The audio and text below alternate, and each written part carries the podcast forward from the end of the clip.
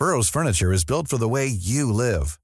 From ensuring easy assembly and disassembly to honoring highly requested new colors for their award-winning seating, they always have their customers in mind. Their modular seating is made out of durable materials to last and grow with you.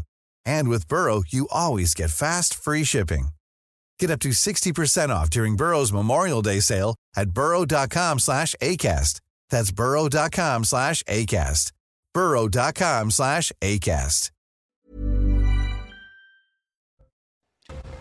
La France dénonce une fuite en avant de Moscou. Nous n'avons pas le droit de faiblir, prévient la Première ministre. À l'Assemblée nationale, Elisabeth Borne a défendu les sanctions contre la Russie. Sur le terrain, les forces ukrainiennes poursuivent leur offensive et font reculer l'armée russe. À l'Est, on le verra.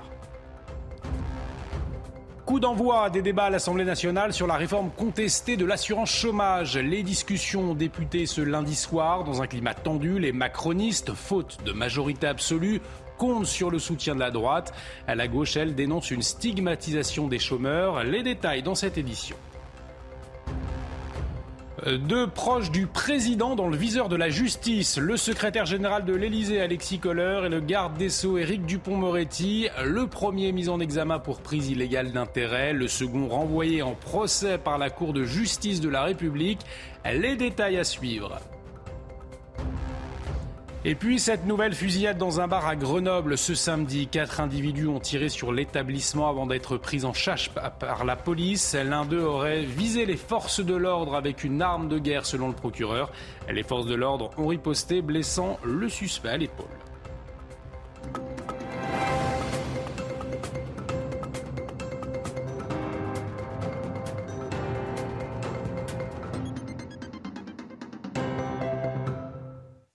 Bienvenue à tous, très heureux de vous retrouver dans l'édition de la nuit et à la une de l'actualité, la France qui dénonce une fuite en avant de Moscou alors que la tension est montée d'un cran depuis l'annexion de quatre régions par la Russie. Elisabeth Borne a pris la parole devant les députés ce lundi après-midi sur la guerre en Ukraine. Elle a lancé un appel pour continuer les sanctions et rendre le coût de la guerre insupportable pour la Russie. On écoute Elisabeth Borne. Nous n'avons pas le droit de faiblir, pas le droit de louvoyer. La France et l'Europe doivent être au rendez-vous. Cette guerre, c'est une leçon de solidarité. C'est pourquoi le président de la République a choisi de maintenir des échanges avec le président russe. Ces négociations devront se tenir en permettant à l'Ukraine de faire pleinement entendre sa voix. C'est pourquoi l'heure est au soutien de sa contre-offensive.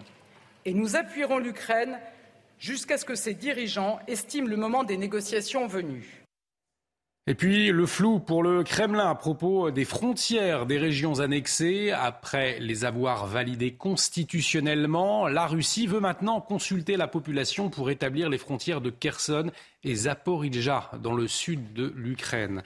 Et sur le terrain militaire à présent, eh bien, l'armée ukrainienne pousse les forces russes à reculer. Ce lundi, elle poursuivait son avancée dans l'est de l'Ukraine après s'être emparée dimanche de la ville stratégique de Liman, dans la région de Donetsk, annexée par Moscou. Un revers de taille pour l'armée russe. Le point sur la situation avec Maxime Lavandier. Des drapeaux russes au sol, symbole d'une armée en déroute. Vendredi, la ville de Liman, dans la région de Donetsk, a été reprise par les forces ukrainiennes 24 heures après son annexion par la Russie. Cette reprise fragilise la stratégie russe, forcée d'établir une nouvelle ligne de front, plus en recul. Justement sur le front, la bataille fait rage. La ville de Mykolaïv vit au rythme des bombardements. Une frappe russe a détruit de nombreux immeubles, faisant des blessés dans la population.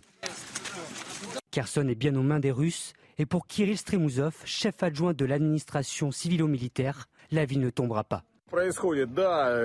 Les nazis ont pénétré un peu plus profondément, mais notre système de défense fonctionne. Nous repoussons toutes les attaques. Et pour être honnête, tous ceux qui paniquent sur les réseaux sociaux, arrêtez. Ce n'est pas Kharkiv, ce n'est pas Liman. Nous tenons la défense. Si Kherson est toujours sous occupation russe, la région, elle, n'est pas totalement annexée. Le Kremlin a annoncé vouloir consulter la population, comme ici à Zaporizhia, pour fixer de nouvelles frontières. Retour en France avec la reprise des débats ce lundi soir à l'Assemblée nationale autour du projet de loi contesté sur l'assurance chômage. Il prévoit entre autres de prolonger les règles plus strictes pour accéder à l'indemnisation ou encore de moduler la durée d'indemnisation en fonction de l'état du marché du travail. À gauche, on dénonce une stigmatisation des chômeurs. Le Rassemblement national lui parle de casse sociale. Les échanges s'annoncent donc houleux. D'autres dossiers chauds également à venir. Les précisions sur place de Gauthier Lebret. Oui, c'est le grand retour des débats ici à l'Assemblée nationale et cette semaine, c'est l'assurance chômage qui est au cœur des échanges. Ça s'annonce encore plus électrique qu'avant l'été et toujours plus compliqué pour le gouvernement sans majorité absolue. Hors de question, évidemment, pour la gauche de voter ce texte, texte qui pourrait être adopté grâce aux voix des républicains. La semaine prochaine, c'est le budget qui fera son entrée euh, dans l'Assemblée nationale, dans l'hémicycle. Et là, eh bien, les républicains pourraient ne pas le voter. Résultat, le gouvernement pourrait être obligé d'utiliser un 49-3 pour court-circuiter le vote des parlementaires. Pareil concernant la réforme des retraites qui doit arriver dans l'hémicycle avant la fin de l'hiver. Et il y a une menace qui plane sur l'Assemblée nationale, celle d'une dissolution de l'aveu même d'Emmanuel Macron la semaine dernière devant les cadres de sa majorité en cas eh bien, de motion de censure adoptée par l'ensemble des oppositions. Mais on en est encore très loin puisqu'il faut que la NUPES, le Rassemblement national et les Républicains votent la même motion de censure, le même texte. Et deux proches d'Emmanuel Macron dans le viseur de la justice. Le secrétaire général de l'Élysée, Alexis Collère, mis en examen pour euh, conflit d'intérêts avec l'armateur MCS.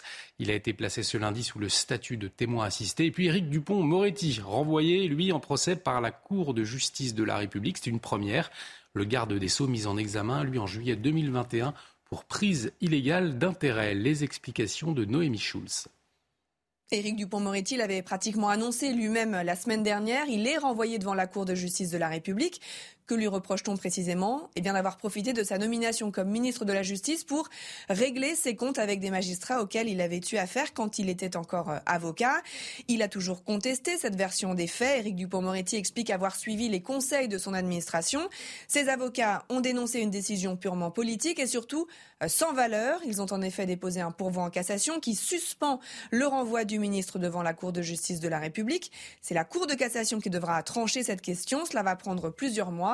En attendant, le garde des Sceaux n'entend pas démissionner. Il a toujours euh, assuré euh, tenir sa légitimité du président de la République et de la première ministre hasard du calendrier. On a appris quelques heures plus tard la mise en examen d'Alexis Collère, là encore pour prise illégale d'intérêt. Mais ce n'est pas euh, la Cour de justice de la République qui a décidé de cette mise en examen, mais bien des juges d'instruction. Le secrétaire général de l'Élysée est soupçonné de ne pas avoir fait état de ses liens familiaux avec le principal actionnaire de l'armateur MSC et ce, alors qu'il a été amené euh, dans le passé à prendre position au nom de l'État dans des dossiers euh, concernant MSC. Dans un communiqué, Alexis Collère conteste avec force avoir commis tout délit. Et l'actualité politique également marquée par la plainte déposée contre Adrien Quatennens par son épouse. La femme du député LFI est retournée au commissariat à Lille le 26 septembre pour dire qu'elle voulait changer ses deux mains courantes en plainte.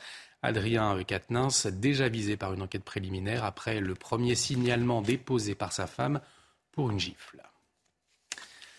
Adrien Quatennens, mais pas seulement. Tabouaf, Julien Bayou, depuis quelques semaines, des affaires de violences sexistes et sexuelles se multiplient à gauche au sein de partis qui ont pourtant mis en place des cellules d'écoute interne. Mais ces cellules sont-elles efficaces? Impartiales Certains plaident pour la création d'une autorité indépendante. Les précisions de Maëva Lamy.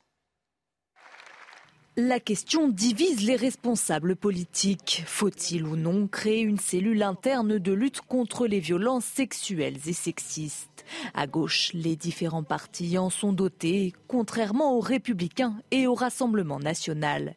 Renaissance vient de son côté d'annoncer la création d'une telle structure. Elle sera présidée par Marlène Schiappa qui promet de faire mieux que ses concurrents à l'heure où les scandales sexuels se multiplient à gauche. Nous, nous sommes en train de travailler pour mettre en place une structure. notre objectif, c'est pas de faire des procès staliniens ou d'exécuter arbitrairement, euh, politiquement telle ou telle personne. C'est pas non plus d'étouffer les affaires. Mais ces cellules sont-elles véritablement la solution? Internes au parti, elles sont parfois accusées d'être inefficaces et partiales. Surtout, certains redoutent qu'elles soient instrumentalisées à des fins politiques. Du côté des élus comme des associations féministes, des voix s'élèvent donc pour la création d'une instance externe au parti. Un souhait partagé par le Haut Conseil à l'égalité entre les hommes et les femmes. Dans son rapport sur l'état du sexisme en France en 2019, il recommandait de confier cette mission à la Haute Autorité pour la transparence de la vie publique. Scène de guerre à Grenoble avec des policiers visés par des tirs de Kalachnikov. Samedi matin, une fusillade s'est produite dans un bar de la ville. À l'arrivée des forces de l'ordre, une course-poursuite. Les policiers qui ont blessé un suspect. Le récit de Sybille Delettre et Marine Sabourin. C'est une scène surréaliste, filmée par un habitant du quartier Saint-Bruno, en plein cœur de Grenoble. Samedi matin, un individu vêtu de noir et encagoulé attend devant un bar, Kalachnikov à la main, les passants sidérés poursuivent leur chemin à vive allure. L'individu tire à plusieurs reprises des coups de feu en l'air pour intimider et vise ensuite le commerce. On a des individus euh, qui étaient euh, gantés, armés, euh, avec des cagoules dans un véhicule et qui ont fait feu en plein centre-ville de Grenoble. On constate une chose, c'est que le niveau de violence a encore augmenté, et notamment sur, sur Grenoble. Une course-poursuite débute alors entre la police et les hommes à bord d'un véhicule volé. Leur chemin s'arrête dans le quartier de l'Arlequin, les individus tentent de fuir à pied. L'un d'eux pointe alors sa Kalachnikov sur un policier. Les forces de l'ordre tirent à trois reprises et le blessent. Des individus équipés d'armes de guerre, un phénomène de plus en plus récurrent. Ça en dit long sur la violence, un, des faits, sur les intentions euh, des malfrats aujourd'hui qui sont suréquipés, euh, même avec du matériel de guerre, pour aller, dans un premier temps, bah, régler des comptes avec des riverains ou des habitants et de faire feu sur les policiers. Deux enquêtes ont été ouvertes, l'une pour tentative d'assassinat en bode organisé et tentative de meurtre sur personne dépositaire de l'autorité publique. La seconde, confiée à l'IGPN, porte sur les violences commises par les policiers avec leurs armes de service à l'encontre du blessé. Des fusillades aussi à Marseille ce week-end. Samedi, deux hommes tués par balle dans le quartier de la Belle-Mai. Et puis toujours dans le troisième arrondissement, un autre également décédé dimanche dans une autre fusillade. Les deux enquêtes ont été confiées à la police judiciaire. Depuis le début de l'année, plus de 25 personnes ont été tuées par balle dans les Bouches du Rhône. Et cela va continuer, et pas seulement à Marseille, selon Mathieu Vallet, porte-parole du syndicat des commissaires indépendants. Écoutez-le ça va continuer. Je suis désolé d'être pessimiste, mais c'est la réalité. Comme la justice ne leur met pas le compte, comme le compte n'y est pas, eux nous mettent le compte, que ce soit ces gens qui terrorisent, qui sont terrorisés dans les quartiers, et non plus simplement dans les grandes villes, mais aussi vous prenez Cavaillon, vous prenez Dijon, vous prenez toutes ces villes comme Nantes aussi qui étaient épargnées il y a quelques années, qui aujourd'hui sont en fait des mini-Marseille en puissance. On n'est plus dans l'ensauvagement, on est sur des scènes de guerre commises par des criminels de guerre avec des armes de guerre. La question du racisme anti-blanc au cœur du débat après la démission la semaine dernière d'un élu des Mureaux dans les Yvelines. Euh, mercredi, lors du conseil municipal, Boris Venon a annoncé qu'il quittait ses fonctions en cause des insultes, des menaces de mort dont il a fait l'objet. Malgré son attachement à la ville, il a décidé de jeter l'éponge. Viviane Hervier, Lofty Mokhtar. À 38 ans, Boris Venon semblait avoir un bel avenir au Mureau. Ce jeune adjoint était l'un des favoris pour succéder au maire actuel en 2026. L'annonce mercredi de sa démission devant le conseil municipal a donc fait l'effet d'une petite bombe. Le blanc quitte ma ville, on est chez nous ici. C'est ce que je me suis entendu dire avant qu'on ne me poursuive jusque devant mon domicile pour me menacer de mort ensuite. Oui, les citoyens d'origine européenne peuvent faire l'objet de racisme. Boris Venon va plus loin puisqu'il a décidé de quitter cette ville de la banlieue ouest parisienne une ville où s'était rendu le chef de l'État en octobre 2020. Emmanuel Macron a fait son discours sur la loi séparatisme au Muro et que ça devait être le lieu de symbole de grande réconciliation de ce qu'avait dit Gérard Collomb. Aujourd'hui, nous vivons côte à côte et bientôt nous vivrons face à face et visiblement, l'élu socialiste est en train de montrer que nous sommes de plus en plus en train de vivre face à face. Il y a un deuxième élément que je vois très important, c'est que pendant très longtemps, on avait dit que le racisme concernait principalement le racisme anti-asiatique, le racisme anti-noir, le racisme anti-arabe et on a caché sous le tapis le racisme anti-blanc qui est de plus en plus important. Le maire des Mureaux a apporté son soutien à son adjoint, tout en regrettant que sa ville soit ainsi stigmatisée. Pour lui, les dérives d'une minorité ne peuvent faire oublier tout le travail mené depuis des années pour favoriser le vivre ensemble.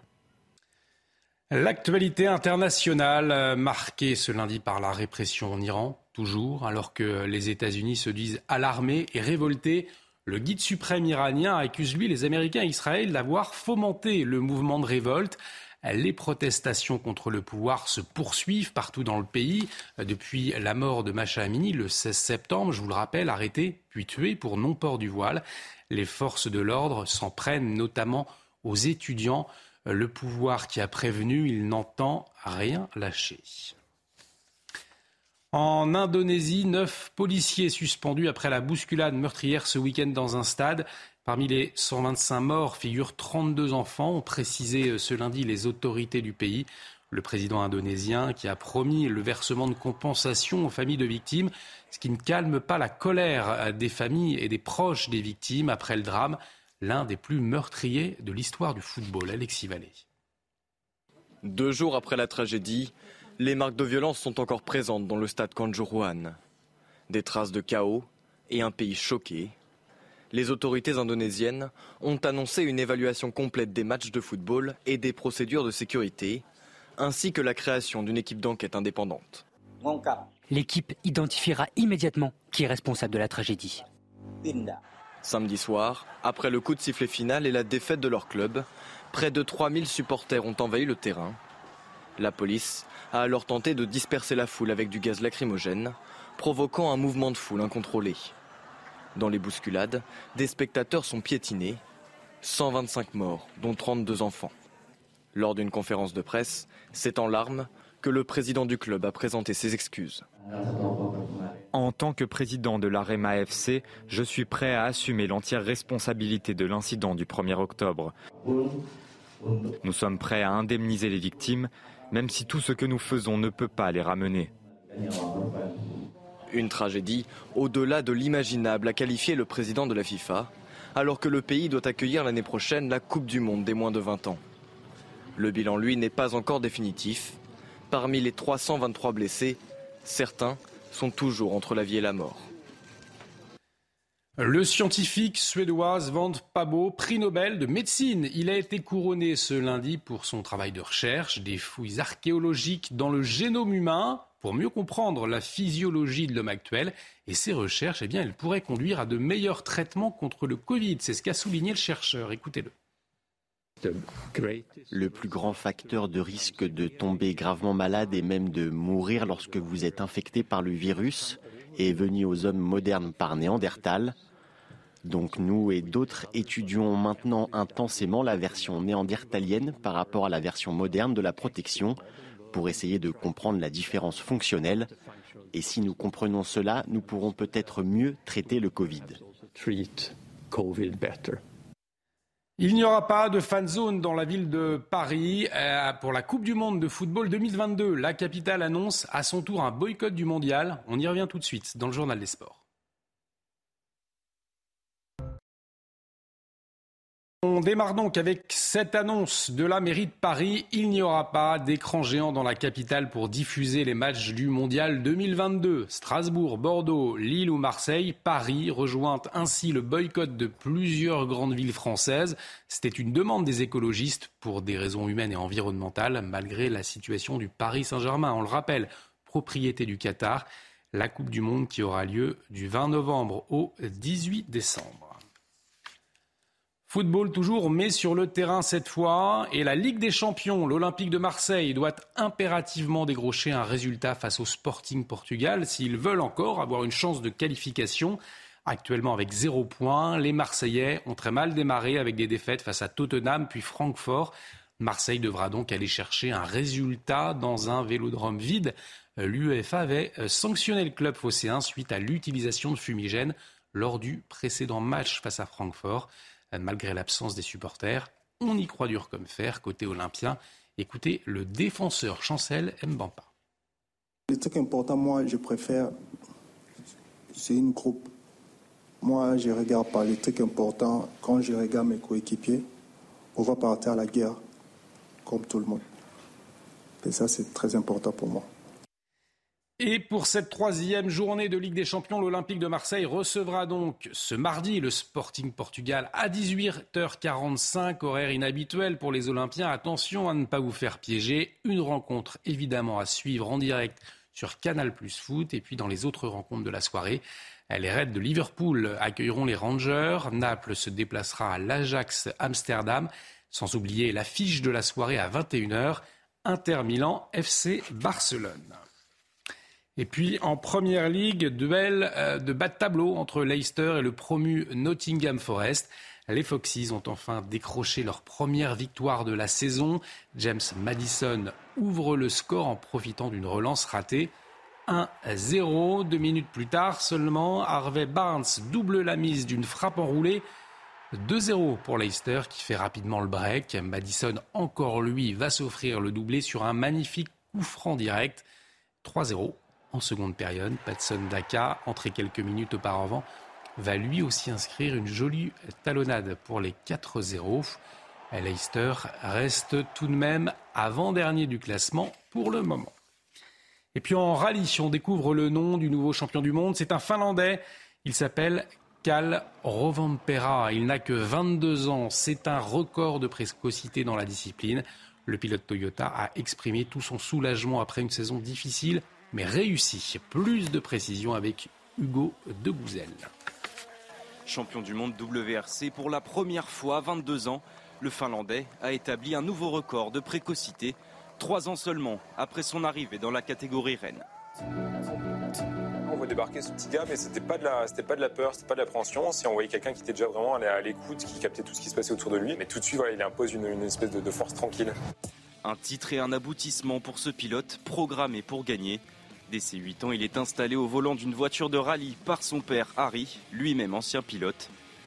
My driving style is I can be quite smooth and also if the weather is bad, I can be also really aggressive. I can switch between the two styles and I think it's quite good. Vous regardez les caméras embarquées, il est jamais, euh, il est jamais en souffrance, il est jamais euh, ouah, à l'agonie en train de subir la voiture ou le terrain. Autant de raisons de penser que le Finlandais n'en est qu'aux prémices d'une carrière prestigieuse. Et restez avec nous sur CNews. Dans un instant, on revient sur la guerre en Ukraine et le discours d'Elisabeth Borne devant les députés ce lundi après-midi. Retrouvez tous nos programmes et plus sur cnews.fr.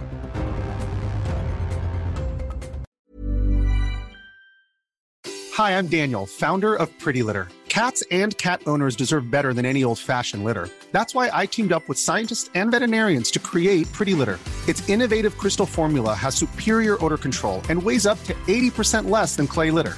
Pretty Litter even monitors health by changing colors to help detect early signs of potential illness. It's the world's smartest kitty litter. Go to prettylitter.com and use code ACAST for 20% off your first order and a free cat toy. Terms and conditions apply. See site for details.